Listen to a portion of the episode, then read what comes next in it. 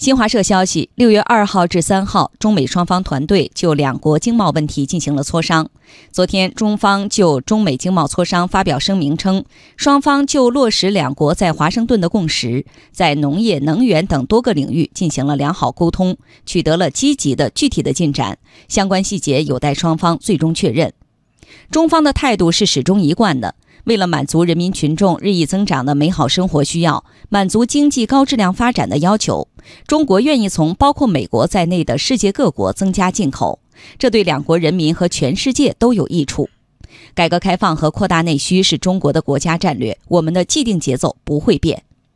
中美之间达成的成果都应基于双方相向而行、不打贸易战这一前提。如果美方出台包括加征关税在内的贸易制裁措施，双方谈判达成的所有经贸成果将不会生效。